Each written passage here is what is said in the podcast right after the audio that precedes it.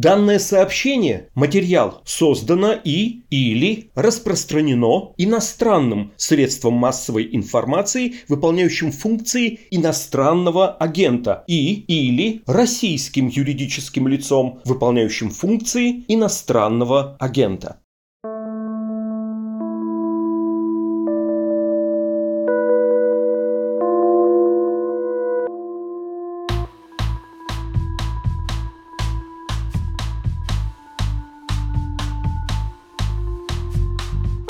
Здравствуйте, это подкаст «Текст недели», в котором мы рассказываем о самых заметных материалах, выходящих на «Медузе». Меня зовут Александр Филимонов. С самого начала войны представители пророссийских администраций на оккупированных территориях Украины, в Херсонской и Запорожской областях, твердят о скором проведении всенародных референдумов о вхождении этих регионов в состав Российской Федерации. Каждый раз после значимых новостей с фронта сроки этих референдумов сдвигаются – Кремль делает вид, что он тут совсем ни при чем, и все зависит исключительно от желания и волеизъявления жителей юга и востока Украины. Однако в «Единой России» вдруг решили активизировать этот процесс. Секретарь Генсовета партии власти Андрей Турчак предложил назначить референдумы в Донбассе и других оккупированных Россией областях на 4 ноября, когда в России отмечается День народного единства – Почему российские власти никак не могут организовать референдумы на подконтрольных территориях и состоятся ли они вообще? Нам сегодня расскажет специальный корреспондент и политический обозреватель «Медузы» Андрей Перцев.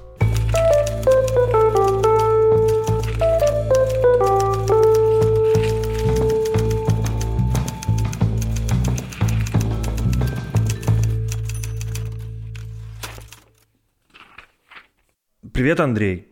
Привет. День, когда выходит наш подкаст, э, в России традиционный единый день голосования. В основном у нас в этом году муниципальные выборы, кое-где выбирают еще губернаторов и парламенты. И в этот же день Кремль рассчитывал провести на оккупированных территориях Украины, в том числе в самопровозглашенных Донецкой и Луганской народных республиках, так называемые референдумы – на которых местным жителям предлагалось бы ответить на вопрос о вхождении их регионов в состав Российской Федерации. Но что-то пошло не так, и никаких референдумов нет. Но в целом надо сказать, что ажиотаж вокруг этих плебисцитов не спадает. Давай восстановим э, общую хронологию, когда начались вообще эти все разговоры, как и когда Кремль все это планировал провести и почему до сих пор сдвигаются сроки. Начать, наверное, надо все-таки с апреля, потому что были такие э, слухи, что референдумы пройдут даже в конце апреля. То есть э, такие планы были радужные, что российские войска уже к апрелю, значит, продвинутся до того, да, что можно будет проводить э, эти плебисциты, что они будут безопасные, значит, все такое. Потом э, этот срок сдвинулся на середину мая. Потом, значит, такая была вялая информация про июль, но уже в самом мае, в принципе, чиновники отдавали себе отчет, что, скорее всего, провести надежнее будет в сентябре, в единый день голосования. Тогда это казалось целая вечность да, впереди, и все можно успеть. Но уже в августе начали ходить слухи, что отложат и сейчас, да, уже и сентябрь как бы не получится. Там разные боролись как бы сценарии, что может быть все-таки Запорожье и Херсон провести, потому что там народ переживает, который пророссийски настроенный за свою судьбу. Но опять же началось контрнаступление украинских войск в Херсонской области. Ну и в целом стало скоро совсем понятно, да, что проводиться ничего не будет, потому что никаких подготовительных мероприятий не было, да. Ну, надо сказать, что в Херсоне и Запорожской области там агитация проводится, да, в ДНР, ЛНР даже ее не проводится. Ну, там, не знаю, сбор комиссий, да, публикация информации о том, когда же это будет. Ну, этого не было. В принципе, уже было понятно. Ну, и 8 сентября выступил генсек «Единой России» Андрей Турчак, который озвучил дату.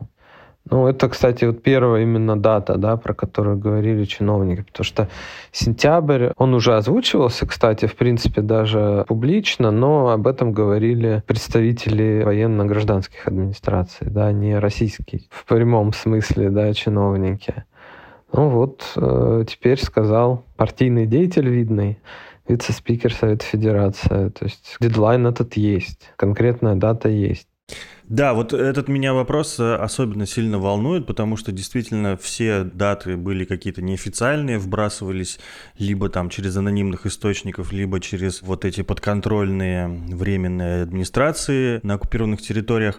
Но теперь действительно впервые выступает официальный российский чиновник, и он как бы говорит, ну так, тоже еще предполагая, что вот было бы хорошо провести референдумы 4 ноября в День народного единства, чтобы вот все стали так едины, ну намекая уже, да, что вопрос решенный, что там решат на референдуме. Ну, во-первых, в принципе, зачем он это делает, учитывая, скажем так, вот эту нестабильность на фронте, да, если говорить прямо, то российские войска не продвигаются практически в Донецкой области, украинские войска, судя по всему, ведут успешное контрнаступление в Харьковской и Херсонской областях, и, во-вторых, насколько вообще реальна эта дата для проведения референдума? Как всегда, да, подчеркивается неофициально, да, что это все зависит от ситуации на фронте. Ну, с одной стороны, да, то есть это какая-то веха заявления Турчака, потому что все-таки он человек достаточно высокопоставленный. С другой стороны, есть возможность отыграть назад, да, потому что это сказал парламентарий, да, сенатор. Ну и, соответственно, там партиец, да, он. Но он э, не чиновник Кремля. То есть это не Кириенко сказал, да, тем более не Путин. Ну, вот он пожелал, ну, вот не провели. Бывает. С одной стороны, да, это веха, с другой стороны, как бы понятные пути, как это отыгрывается назад. Возможно ли провести четвертую... Ну, мы не знаем, да, Например, может, какие-то резервы Россия бросит на фронт, которые стремительно, значит, выйдут на границы Донецкой области. Ну, пока, конечно, об этом судить трудно, да, пока это выглядит невозможно. С той стороны, если считать, что референдумы пройдут, да, как вот заявлял там Пушилин, кто-то еще из ДНР, только после того, как войска окажутся на границе Донецкой области. Но есть же другие варианты развития событий. То есть, например, где-то, наверное, в июле, в августе, да, когда уже, в общем-то, было достаточно понятно, что войска к сентябрю не дойдут, да, был вариант, что референдум проводится на подконтрольной территории, а остальные территории, ну, по умолчанию считаются, будут присоединенными, да, потом, когда их возьмут, тогда и присоединяться, да, вот по факту. Ведь официально, да, Путин говорил, что Россия признает ДНР, ЛНР в границах областей. Ну, признают так, да, вот провели референдум, они вот так вот полностью вступили, да, такое лукавство небольшое. Но, тем не менее, такой сценарий был, и я не исключаю, что, например, к нему вернуться. Почему нужна дата, в принципе, да, какой-то дедлайн, озвученный более-менее высоким лицом? Ну, во-первых, у Владимира Путина уже начали возникать вопросы, да, то есть, в принципе, как бы подготовка-то идет. Даже в СМИ, в российских, э, осторожно назовем их умеренными, да, типа «Коммерсанта», были материалы про то, как Центр избиркома, представители проводили семинары для членов комиссии с ДНР, ЛНР, да, то есть какая-то просачивается информация, подготовка идет. Ну, те же там, не знаю, представители военно-гражданских администраций обещали проведение референдумов. То есть в повестке это есть, и у Путина начали возникать вопросы, да, что же происходит, так как бы пора бы и проводить, в принципе. Ну, вот обозначен дедлайн. Теперь как-то поспокойнее, пусть даже устами Турчака этот дедлайн обозначен. Во-вторых, э, там переживают сами пророссийско настроенные жители, потому что непонятно, да, то есть особенно вот Херсон, Запорожье, а вдруг снова придет Украина, да, вернется, а им что будет за коллаборационизм? Переживают люди. Да и по соцопросам, которые там проводятся, насколько я слышал, такие есть э, настроения. Да, в ДНР, ЛНР уже заждались пророссийски настроенные товарищи присоединения, тоже переживают. И таких людей надо тоже успокоить. А, кстати говоря, ты говорил про вот эти семинары, которые проводит ЦИК. А какими силами готовятся референдумы? То есть это местные какие-то организации или это просто приедут российские чиновники и все так сделают, как принято на Руси, что называется?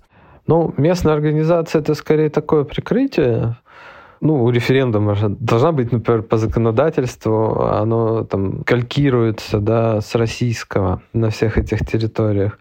У референдума должна быть инициативная группа. Ну, вот она есть. Есть его инициаторы, да, он не из воздуха возник, да, и это же подается, что захотели местные, да, ну вот они местные, да, не то, что Россия там навязалась, вот как бы местные захотели, решили организоваться. А кто там будет, да, ну то есть там же есть, например, местные чиновники тоже, они принимают участие, да, они работают в администрациях, в этих военно-гражданских, там не только россияне есть, а в муниципалитетах даже в основном и местные. Соответственно, российские чиновники организуют референдум, которые туда приехали работать. Вот в избиркомах там, опять же, местные, примерно те же самые люди, которые у нас сидят в комиссиях в России, бюджетники. Ну, как правило, это учителя, да. Политтехнологи российские организуют, силовики присматривают. Ну, примерно вот такая схема про лукавство, которое ты упоминал, да, и про то, что там можно отыграть назад, вот это как раз очень показательно. Действительно же референдум должен инициироваться местными какими-то вот активистами, которые говорят, нет, все, мы хотим жить там в России, давайте обсудим это на всенародном референдуме. Вот, а тут вдруг появляется какой-то турчак и начинает заявлять, что а вот было бы хорошо вот так. У меня, знаешь, как складывается как будто такое ощущение, ну понятно, что это как бы все такое немножко постановочное и лукавое, но не кажется ли тебе, что Кремль, что ли, в облаках витает? Ну, мы, конечно, можем только опосредованно оценивать ситуацию в этих регионах, да, но вот я на днях изучал статистику по поводу вот того, что называется военно-гражданские администрации, то есть местные чиновники, которые перешли на сторону России. И вот надо сказать, что число убийств и покушений на вот таких людей в последнее время, летом там э, и в начале осени выросло чуть ли не в геометрической прогрессии. То есть мы можем вполне себе говорить там о натуральном партизанском подполье, которое активно противостоит пророссийским властям. Неужели реально организовать референдум там? Ну, референдум организовать, в принципе, реально, но от чего такого? Ну, люди придут там на эти участки, их будет мало, то есть э, не как на обычных выборах. Соответственно, возникнет в любом случае в какой-то момент столпотворение, да. В общем, так, в принципе, как-то для картинки его можно организовать. То есть, ну, мы же понимаем, что все равно это такое мероприятие во многом театральное, да, организовать такое не очень сложно, в принципе. Ну, то есть у российских властей есть э, политическая проблема, понятная, на этих территориях. Да, в Донецке и Луганске достаточное количество людей, желающих присоединения к России. Прям отрицать как бы их существование трудно, да и невозможно, наверное они же наиболее как бы активные, да, там. И вот это откладывание, оно уже порождает разочарование, да. Да почему уже нас не берут? еще чего-то. В Херсонской и Запорожской области это порождает среди пророссийских каких-то активистов, да, населения, ну, оно тоже есть. Да, я, понятно, что там его, может, не так и много, но оно существует. И оно как бы опора вот этих военно-гражданских администраций. И получается, у тебя опора начинает как бы шататься. Они разочаровываются. Им надо что-то дать. А что им дать? Ну вот хотя бы референдум в виде такой вот постановки, да, и решение о присоединении к России. Да, они якобы будут себя чувствовать более защищенными. Ну то есть это же политическая проблема, да, Скажи, пожалуйста, вот очень неожиданно прозвучало на всем этом фоне заявление главы Крыма Сергея Аксенова. Он буквально сказал о том, что референдумы можно ведь и не проводить. Вот я цитирую. В Крыму был абсолютно легальный референдум, соответствующий всем правовым нормам, но его все равно мало кто признал. Признание или непризнание со стороны тех или иных государств не зависит от того, каким образом будут присоединены эти территории. Это лишь вопрос политической воли. Что ты думаешь о такой перспективе? Могут так вот взять и без референдумов присоединить?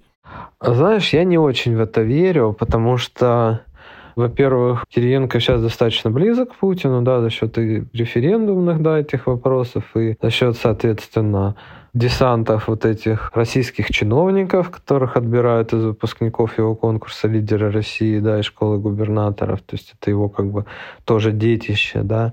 Для него это нужно, да, потому что он доказывает, что он как бы полезен, дает результат. Идет же агитация какая-то, да, то есть людей якобы переубеждают, да, особенно вот в Херсонской и Запорожской областях. Это, ну, как бы плюсик в его резюме. А не будет референдумов, ну, с чего? А он тогда что сделал? Зачем? Да? Ну, то есть, в принципе, как бы функционал есть, но это уже минус, да, в карму, что называется. Во-вторых, ну, насколько мы вот видим, Владимир Путин очень любит все эти публичные выражения поддержки, да, на выборах. Он любит цифры красивые, вообще любят эти голосования. То есть э, тот же референдум по поправкам в Конституцию, в принципе, можно было и не проводить. Да? То есть там такие поправки, которые проводились э, решением парламента. Но по решению Путина этот э, плебисцит был проведен. Да, ему хотелось. Вот. Ну да, мы же знаем прекрасно, что он такой как легалист, да, то есть он любит все подкладывать какими-то там удобными, красивыми законами или некрасивыми всенародными референдумами и так далее. Вот в том числе, когда продлял себе власть, да, то есть он придумал обнуление или потом становился премьером, чтобы провести два срока и потом снова стать президентом. Да, он это любит. Поэтому я, если честно, не думаю, что откажутся от проведения референдумов, будут до последнего стараться их провести. Хорошо. Знаешь, наверное, нужно напоследок. Я тут прочитал еще мнение твоего коллеги, соавтора по подкасту «Перцев и газы» Константина Газа о том, что Путин э, видит вот в этих референдумах точку в войне. Ну, так он написал. Не знаю, похоже ли это на то. То есть у меня складывается ощущение, что проведение таких референдумов, оно, во-первых, очень злит, разумеется, Зеленского, всю Украину, и ни с военной, там, ни с правовой точки зрения никакого окончания не наступит. Наоборот, будет усиливаться давление и сопротивление со всех сторон. То есть как с Крымом условным не проскочишь. Ну, видишь, получается, что планы в этой войне меняются очень быстро, да, ну, действительно, как бы в каком-то смысле из Кремля это может видеться как точка, да, чего-то как бы мы заняли, какие-то, значит, территории удалось взять под контроль, и сейчас мы зафиксируем, а всерьез Украина их не решится атаковать, так как это Россия, да, страшно. Как бы. Ну, на самом деле не очень понятно, потому что мы знаем про удары беспилотников по Крыму, да, то есть все это происходит. И почему там не будет атак там на органы власти пророссийские на этих территориях, я не очень понимаю, да, почему такая надежда есть. Но, тем не менее, Путину война ведь тоже надоедает. Не очень получается, да, очевидно что-то затянулось. Точку тоже хочется поставить, да, и, в принципе, формально можно как-то объяснить, что вот референдумы провели, все, заканчиваем. Все дело, Донбасс там, типа, взяли под защиту населения, да, как обычно рассказывается. Ну и все. Так что это вполне вероятно. Ну, очевидно, что ничего не закончится, как мы, если мы даже смотрим сейчас на сотки с фронта и видим, что, например, происходит наступление в Харьковской области, освобожден город Балаклея, например. Ну вот, в жизни по-другому чуть обстоят дела. Ну, нам остается только, да, вот получается смотреть, во что это выльется. Конечно, да, если все будет продолжаться вот так, э, очень сомнительно, что референдумы пройдут либо они пройдут в Луганскую область, да, которая ну, достаточно серьезно контролируется Россией, и, наверное, ее военными силами будет э, достаточно долго возвращать Украина. Да, если она будет это делать, ну, будет, конечно. И там, где укрепились в Донецкой области. Наверное, так. Да, почему-то кажется, что это случится. Но вот остальное, конечно, уже вызывает сомнения. Спасибо за внимание. Это был подкаст «Текст недели». «Медуза» не прекращает работу, несмотря на блокировки и военную цензуру. Вы можете поделиться этим материалом, просто отправив родным и знакомым ссылку на подкаст на любой удобной стриминговой платформе. Или же переслать его текстовую версию в формате PDF тем, кто не может воспользоваться VPN. Помочь нашему изданию можно по адресу support.meduza.io. Прощаюсь с вами до новых встреч. До свидания.